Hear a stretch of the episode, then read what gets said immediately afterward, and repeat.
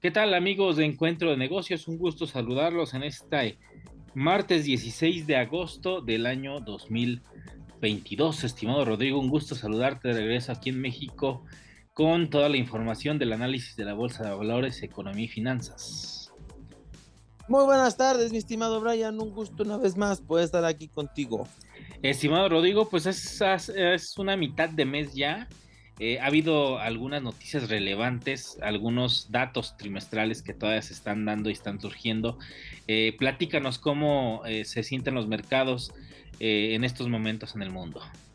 Así es, estimado Brian, el optimismo de los mercados regresó en esta semana. En la Bolsa Mexicana de Valores tuvimos una subida superior al 2%, el Dow Jones igual de igual manera superior al 2% y el Nasdaq, la tecnología, superior al 4%, estimado. Entonces, nuevamente hay, hay buenas noticias, hay, ánimo, sobre todo eh, el tema más relevante de la semana en Estados Unidos, estimado, fue el tema de la inflación. Fue un tema sumamente interesante lo que pasó.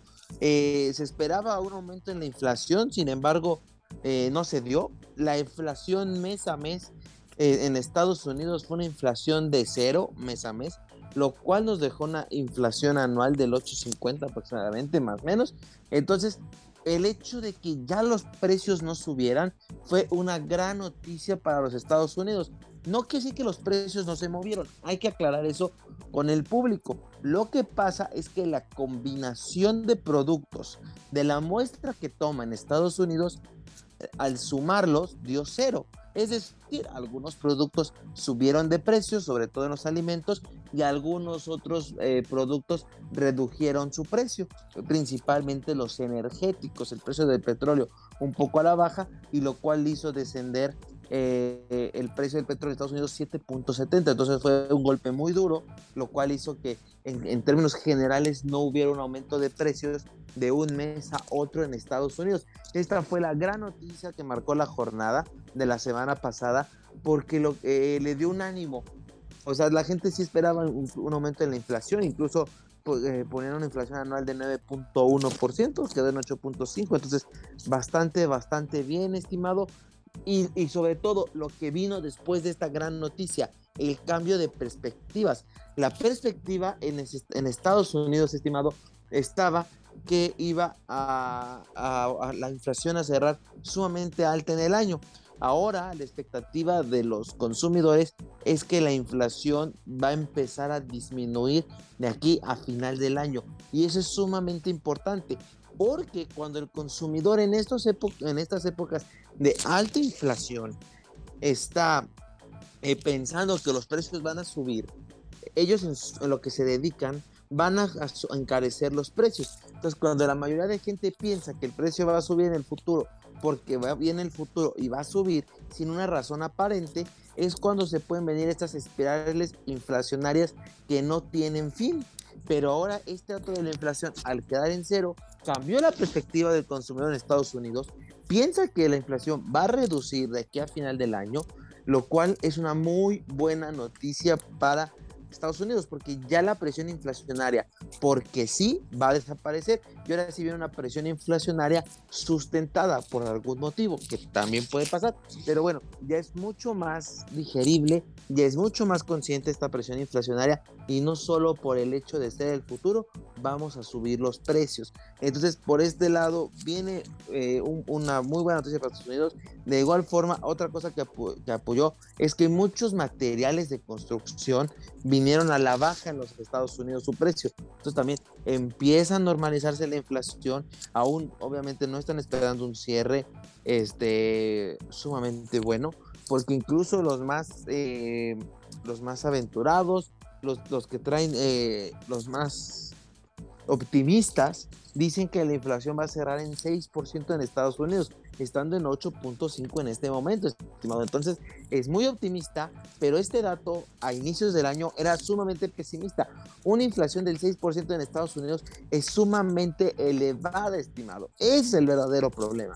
pero en Estados, Unidos es mucho. Entonces, jamás he pensado en llegar a ese número. Y ahorita es el número optimista. Entonces, la inflación está controlándose, no se ha terminado, pero por eso les hemos dicho, la inflación muy probablemente va a durar un año más, porque ahora vamos a empezar a comparar datos de inflaciones elevadas una con la otra y es lo que ahora sí va a empezar a disminuir el índice de inflación y por eso la subida de tasas de interés a nivel mundial va a continuar este año. Muy probablemente el próximo año se van a mantener para a finales del año, principios del 2024, empiecen a venir las bajas de tasa. Más o menos algo así es lo que va a pasar, estimado. Eso es lo que se espera claro, es, un, es, un, es una cuestión que está cambiando sumamente, hay muchos datos, pero esa es la perspectiva inflacionaria de Estados Unidos, lo cual ya cambió de dirección, ya se volvió buena y vamos, y ahorita más adelante, estimado, vamos a platicar qué pasa en México con este mismo dato. Sí, estimado, creo que el dato de la inflación es un es el que está en la mira de todos los analistas. Eh, pensar que ya se tocó un techo en la inflación es muy pronto, a pesar de que eh, el dato que nos mencionas ha sido positivo, porque es un dato muy positivo. Eh, creo que es muy pronto para decir que, ya se tocó techo. Entonces, como tú lo mencionas, esto podría todavía durar un tiempo prolongado. Creo que el que existan estas buenas noticias o estos rayos de luz pueden dar optimismo al mercado y de alguna forma eh, crear esa confianza entre el inversionista, porque hay, eh, curiosamente hay datos mixtos estimados, tenemos datos, por ejemplo, de Japón, donde reportan una, un crecimiento en el PIB trimestral del 2%, eh, en el último trimestre en, en el PIB anualizado. Hay un aumento del 2%, no están en recesión, por ejemplo. Es un dato positivo. Pero están luego los datos de China, que por, por el COVID-0, por el cierre de ciudades, el cierre de muchas fábricas, han tenido una contracción. Entonces estamos viendo escenarios mixtos. Pareciera que cada país está enfrentando la situación económica de la forma en cómo se le está eh, mostrando y tomando las medidas necesarias para poderlo contener, que, que pareciera que a pesar de que estamos globalizados, en el mundo y que la economía está hiperconectada, eh, las soluciones y todas las consecuencias que está teniendo cada país en específico, eh, pareciera que el camino que se está marcando es de un escenario mixto. También podríamos ver que es muy probable que tenga que ver muchísimo con eh, la situación geopolítica que vive cada país. Por ejemplo, China, que está en un conflicto constante con los Estados Unidos en últimas fechas por Taiwán, eh, también podría estar generando miedo a los inversionistas a que pueda estallar una guerra como lo que pasó con eh, Rusia y Ucrania, que las provocaciones eh, empezaron a darse por parte de, Estados Unidos apoyando a, Ucrania, en este caso Estados Unidos apoyando a Taiwán, y que pueda hacer eso una bomba de tiempo que haga estallar una guerra y, aquí es algo muy interesante, estimado, porque en el caso de Rusia con Ucrania, eh, teníamos como que una visión de lo que Vladimir Putin podría hacer y de las decisiones que podía tomar rumbo a esta guerra. Incluso hablábamos en febrero de que cuando todo esto inició, la guerra en Ucrania iba a ser lenta, porque era la forma o es la forma como Vladimir Putin iba o va a poder eh, presionar a Occidente para desistir en algún momento de apoyar a Ucrania y tomar el territorio. Y se está dando. Pero no sabemos con los chinos cuál vaya a ser una reacción en caso de que estalle una guerra por Taiwán, porque ellos siempre han declarado ese como territorio propio. Y pareciera que los chinos, como lo han hecho a lo largo de los últimos 40 años que han sorprendido al mundo, los chinos son muy rápidos y son sumamente estratégicos. Entonces yo creo que una guerra que esperemos no suceda, porque también eso sería algo que afectaría muchísimo la economía mundial. Yo creo que los chinos irían por una guerra express y rápida, pero podría ser devastadora. Y creo que esos escenarios son los que están manteniendo a cada país por región estos eh, resultados o estos eh, pronósticos tanto positivos como negativos referentes a su situación económica. Creo que los casos particulares los vamos a seguir viendo en todo el mundo dependiendo de la zona geográfica, del asunto geopolítico y el involucramiento que tenga cada uno de los países con algún tipo de conflicto bélico, estimado. Así es, estimado, eso es muy claro, incluso vemos la cosa tan diferente, estimado, tan cambiante, que por ejemplo tenemos aquí el, caso, ¿no? En China, tú lo dices, eh, incluso se desacelera, incluso el Banco de China hizo un recorte a su tasa de interés para promover el crecimiento. Entonces, a nivel mundial se suben tasas y China por su política de, de COVID-0, ahora resulta que está bajando incluso la tasa de interés, lo cual es sumamente interesante, ¿no? Porque China está yendo contrario al mercado. Y claro, China está a la puerta de poder tener problemas económicos con, con Estados Unidos, por lo que pasó con Pelosi, las sanciones que pudieran aportar los chinos, eh, problemas y demás, ¿no, estimado? Entonces realmente sí es una cuestión bastante seria, bastante interesante. Y por ejemplo, cambiando un poco acá el, el, ámbito, ¿no? A México, por la cuestión que hicimos, ¿no? Depende de qué parte del mundo se está viviendo la situación. Aquí en México, estimado, también tuvimos dato de la inflación, una inflación sumamente elevada de 8.15%, un, muy, muy tremenda inflación que, que tenemos, ya andamos rompiendo récords. Y y al mismo tiempo, pues el dato no, no es nada positivo.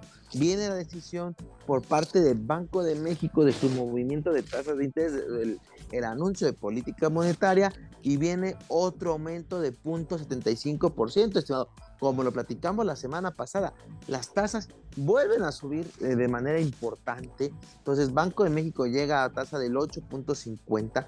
En este momento, pues se está teniendo una utilidad, ¿no? Porque al final la tasa es 8.50, la inflación 8.15.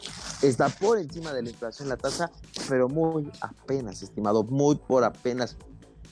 También, al igual que la Reserva Federal, ahora con esto, Banco de México dijo que es muy probable que el ciclo de alza de tasas ahora sí este, se ralentice, ya empiezan a hacer subidas de tasas más graduales de 0.25, 0.50, muy probablemente ya las de 8.75 ya se terminaron, pero pues ahora sí que la, eh, los datos de la inflación no siguen siendo positivos, incluso Banco de México aumentó el pronóstico de la inflación, lo cual no es bueno en estos momentos, quiere decir que va a haber más inflación de aquí a final del año y vemos todavía como en México tenemos este problema, ¿no? Todavía no, hemos, lo hemos, lo hemos combatido como parece ser que Estados Unidos ya empezó esta transición ahora a que la inflación se empieza a controlar. En México aún no se ve claro esto, los datos no lo marcan, eso es sumamente importante. En los, los datos no estamos viendo todavía esto, entonces hay que ver qué pasa todavía, estimado. Todavía creo que hay falta aquí en nuestro país bastante Incluso dos marcas muy importantes de consumo van a aumentar sus precios esta semana. Una es, este, se dedica a, los lácteos, la otra es una refresquera muy importante. Ambos van a subir precios. Entonces vemos cómo la inflación todavía no está controlada. Lo hemos dicho, aquí tenemos una ventaja, eh, por un lado, del subsidio a la gasolina. Por eso no, no se ha vuelto tan volátil porque como está subsidiada, necesitamos que baje mucho para que ahora sí empiece a bajar lo, lo, lo real. Y, porque ahorita lo que baja es el subsidio, o sea, hay menos subsidio por parte del gobierno. Eso es lo que está reduciendo, pero no, la, no el precio de la gasolina como tal. Y lo hemos dicho, ¿cuánto va a poder afectar este impacto del subsidio a la gasolina en, esta, en, en nuestro país para la inflación? Porque estamos controlando la inflación, o sea, la estamos deteniendo, pero va a ser un, un hueco en las finanzas públicas. Entonces, por ahí también se puede venir un problema. Entonces, pues la decisión de aquí de Banco de México, eh, los, los, analistas marcan que va a ser 9.50 la tasa de referencia para el cierre del año, bastante elevada, lo hemos dicho. Si tú eres un ahorrador y estás cobrando intereses, estas subidas de tasas te benefician, pero si tú eres un usuario de crédito y pagas la tasa de interés, estas subidas te afectan porque estás pagando una mayor cantidad de interés. Entonces, esto es muy importante para nuestra planeación financiera. Más o menos saber cuánto vamos a pagar de intereses de aquí en el futuro para, para, ver si financieramente nos es costeable o no, o ver cómo nos vamos a poder defender de este efecto pero que sepan que las tasas de interés todavía pueden seguir subiendo y eso es un problema, eh, bueno, no es un problema, pero es algo que tener muy a consideración, estarlo viendo y que la inflación empiece a controlarse. Eso es sumamente importante en nuestro país, estimado. Sí, creo que esa parte del, de la contención de la inflación por el subsidio de la gasolina, pues de alguna forma ha sido, podemos decir que es benéfica, porque al final lo es, no, no ha rebasado la, la inflación los dos dígitos. El problema es la parte presupuestaria, eh, cómo se va a ver afectada en el futuro. O sea, todo el dinero de los excedentes petroleros se está yendo en subsidiar la gasolina. Pero es como en algún momento hablábamos aquí en el programa durante los tiempos duros de la pandemia, en el que hablábamos del riesgo moral que tenían los países en relación a abrir la economía y que la gente se contagiara o mantener a todos confinados y, tener la economía cerrada y ver cómo eh, poder hacer circular eh, la economía. Y al final de cuentas pues bueno cada país tomó su determinación. Será el tiempo el que el que dé eh, respuesta si fue una buena decisión o no. Creo que las empresas que están aumentando los precios eh, en el caso, por ejemplo, te hablas de una refresquera, una empresa de lácteos, eh, marcas reconocidas aquí en México, eh, creo que es parte de el efecto que en su momento ellos van a tener que, que, aumentar, ajustar sus precios para obviamente continuar teniendo un margen de utilidad razonable para poder continuar con su negocio, porque al final es, es un negocio. Y creo que algunas empresas eh, han logrado contener los precios para, eh, pues de alguna forma, no, evitar también que sus ventas bajen, porque también es cierto que si aumentan los precios, la gente empieza a dejar de consumir. Lo hablábamos en algún momento de cómo la gente incluso eh, va al, supermercado y ha cambiado incluso de marca de algún producto en específico, pues por marcas más económicas para pues ahorrar o, ajustar el presupuesto con el que se cuenta para hacer eh, el supermercado. Entonces creo que todos estos datos eh, al final eh, nos arrojan que hay que pues continuar esperando a que estas noticias se sigan dando. Como bien lo decías tú, dependiendo de la región del mundo es como lo vemos. Ojalá en México sí se llegue a un techo de la inflación y pueda ir bajando poco a poco eh, pero como bien lo dices tú, esto pues, también es por factores eh, externos, el mundo está globalizado, eh, tendemos de un hilo, antes era la pandemia, antes era el coronavirus, ahora es alguna situación en, en, un conflicto bélico que haga que se disparen los precios de los combustibles y eso suba todo. Entonces creo que vivimos tiempos de cambio, estimado. Yo creo que lo que hablábamos hace dos años o cuando grabábamos el programa hace dos años, no nos imaginábamos un escenario como el de ahora en el que estamos muy al pendiente de situaciones de conflictos bélicos. Entonces, pues creo que eh, estamos en una época de cambio, en un nuevo orden mundial, si lo podemos llamar así, en el que eh, pues estamos a expensas de todos, estimados. Ahora sí que la incertidumbre es lo único eh, cierto y es lo único que podemos estar eh, seguros de que las cosas pues pueden cambiar en cualquier momento.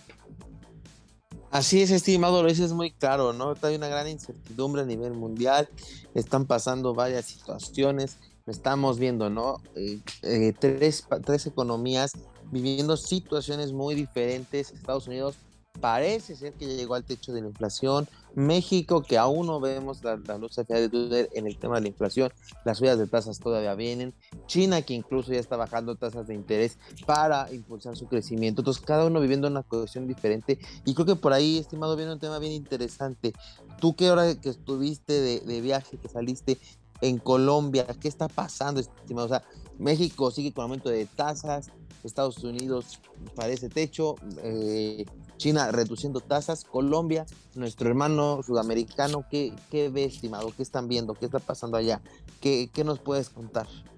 Hay algo muy interesante en Colombia que es la reforma tributaria.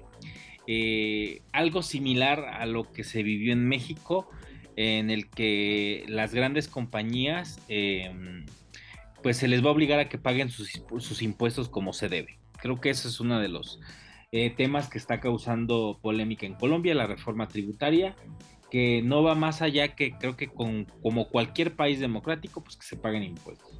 Pero allá está sucediendo algo que no, que no, que pasó ya en México, que es el aumento de, de impuestos o grabar más bien impuestos a las bebidas azucaradas, algo que ya pasó en México, o algo que ya vivimos nosotros y que ellos apenas comienzan a, eh, vivirlo, que viene una reforma tributaria en la que se va a grabar a todos los eh, productos que tengan eh, azúcar como una estrategia también para el control del consumo de este tipo de productos y en beneficio también de la salud eh, que bueno, que hemos visto en México que bueno, eso al final no es una estrategia como tal eh, certera para combatir el consumo de productos que son chatarra como tal, pero que de alguna forma pues sí le puede beneficiar a los gobiernos el recaudar impuestos porque la gente no deja de consumir, es como el caso de, de los cigarrillos, por ejemplo, han subido de precio durante años y al final de cuentas la gente lo sigue consumiendo. Entonces allá está el miedo de, la reforma tributaria eh, por el aumento de los precios que se va a dar en los productos que tienen que contengan azúcar. Eso por un lado.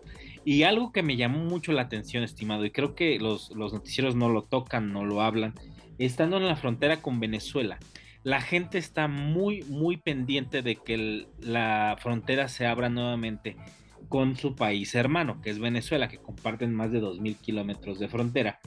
Y están esperando la, apertura porque hablan mucho de que cuando se abra la frontera nuevamente y el comercio empieza a circular, contrario a lo que conocemos por los medios tradicionales de que Venezuela está sumergido en una crisis, lo cierto es que los colombianos que viven en esa zona están esperando la apertura de la frontera porque una gran parte de la economía venezolana por la hiperinflación se ha dolarizado. Entonces están esperando eh, que se abra la frontera porque muchos venezolanos puedan ir a Colombia a hacer sus compras y de esta forma empieza a circular más el dinero. Los mismos empresarios locales lo, lo están esperando con mucho anhelo. Eso por un lado y por el otro en el que los mismos colombianos que viven en la frontera, que tienen un precio de gasolina eh, pues muy por debajo de lo que se vive en Bogotá y en algunas otras zonas de, Colombia, está sumamente eh, barato, estimado. O sea, hablando de, de eh, aproximadamente 35, 40 pesos mexicanos el galón de gasolina regular en la frontera, en la ciudad colombiana, pero los, los ciudadanos colombianos hablan de que si se cruza Venezuela, el, el galón de gasolina eh, regular cuesta medio dólar. Entonces para ellos también va a ser muy benéfico ir y cargar gasolina del otro lado de la frontera y que la economía empiece a circular. Entonces con la llegada del nuevo gobierno eh, del presidente Petro en Colombia, ya se anunció la apertura de, la frontera, entonces están a la espera de, la, de las aperturas de, ambas fronteras, del restablecimiento de las relaciones diplomáticas y con ello seguramente va a ser muy beneficioso para la economía de la franja fronteriza y, de ambas partes como país. Y creo que esto marca algo muy importante, estimado, que es lo que hablábamos. Eh, dependiendo de la región del mundo es como vamos a ver que cada país va a resentir el tema de la inflación a nivel mundial de alguna manera o de otra, o lo va a resentir o lo va a tener de una forma u otra. Ese es un caso específico que seguramente se van a vivir diferentes situaciones, pero pues bueno, aunado a ello, veremos en un futuro ya cuando se dé la nota de cómo se abre la frontera, vamos a ver muchas realidades y seguramente lo estaremos contando aquí en el programa. Así es, estimado, y mira cómo vemos nuevamente que cada depende de cada país, cada región, la situación está siendo sumamente diferente. Lo que nos platicas es algo positivo para Colombia al abrir la frontera. Viene la parte de impuestos, pero también el gobierno se puede beneficiar de una mayor recaudación y con ello invertirlo y ayudar al crecimiento. Vamos a ver qué pasa, pero vemos como eh, ahorita en una economía tan globalizada y tan eh, golpeada por la por la pandemia, por el COVID, aún sigue habiendo eh, diferentes situaciones a nivel mundial y eso hay que estar muy al pendiente para poder tomar las mejores decisiones, estimado. Así es, estimado. Y pues bueno, de esta forma llegamos a la parte final del programa, estimado Rodrigo. Platícanos dónde te pueden encontrar en redes sociales. Claro, estimado, estoy en Facebook e Instagram como arroba Rodrigo Ortiz Consultor. Ahí me pueden encontrar, estimado. Excelente, estimado. Pues bueno, nos escuchamos la próxima semana aquí en Encuentro de Negocios a través de Radio Nicolaita. Muchas gracias, estimado. Muchas gracias, estimado. Y de esta forma llegamos a la parte final del programa. Le agradezco que haya estado con nosotros. Nos escuchamos el próximo martes aquí en Radio Nicolaita y a través de nuestro podcast. Yo soy Brian Ramírez. Y recuerden, somos el único programa especializado en temas de negocios de la ciudad. Hasta la próxima. Thank you.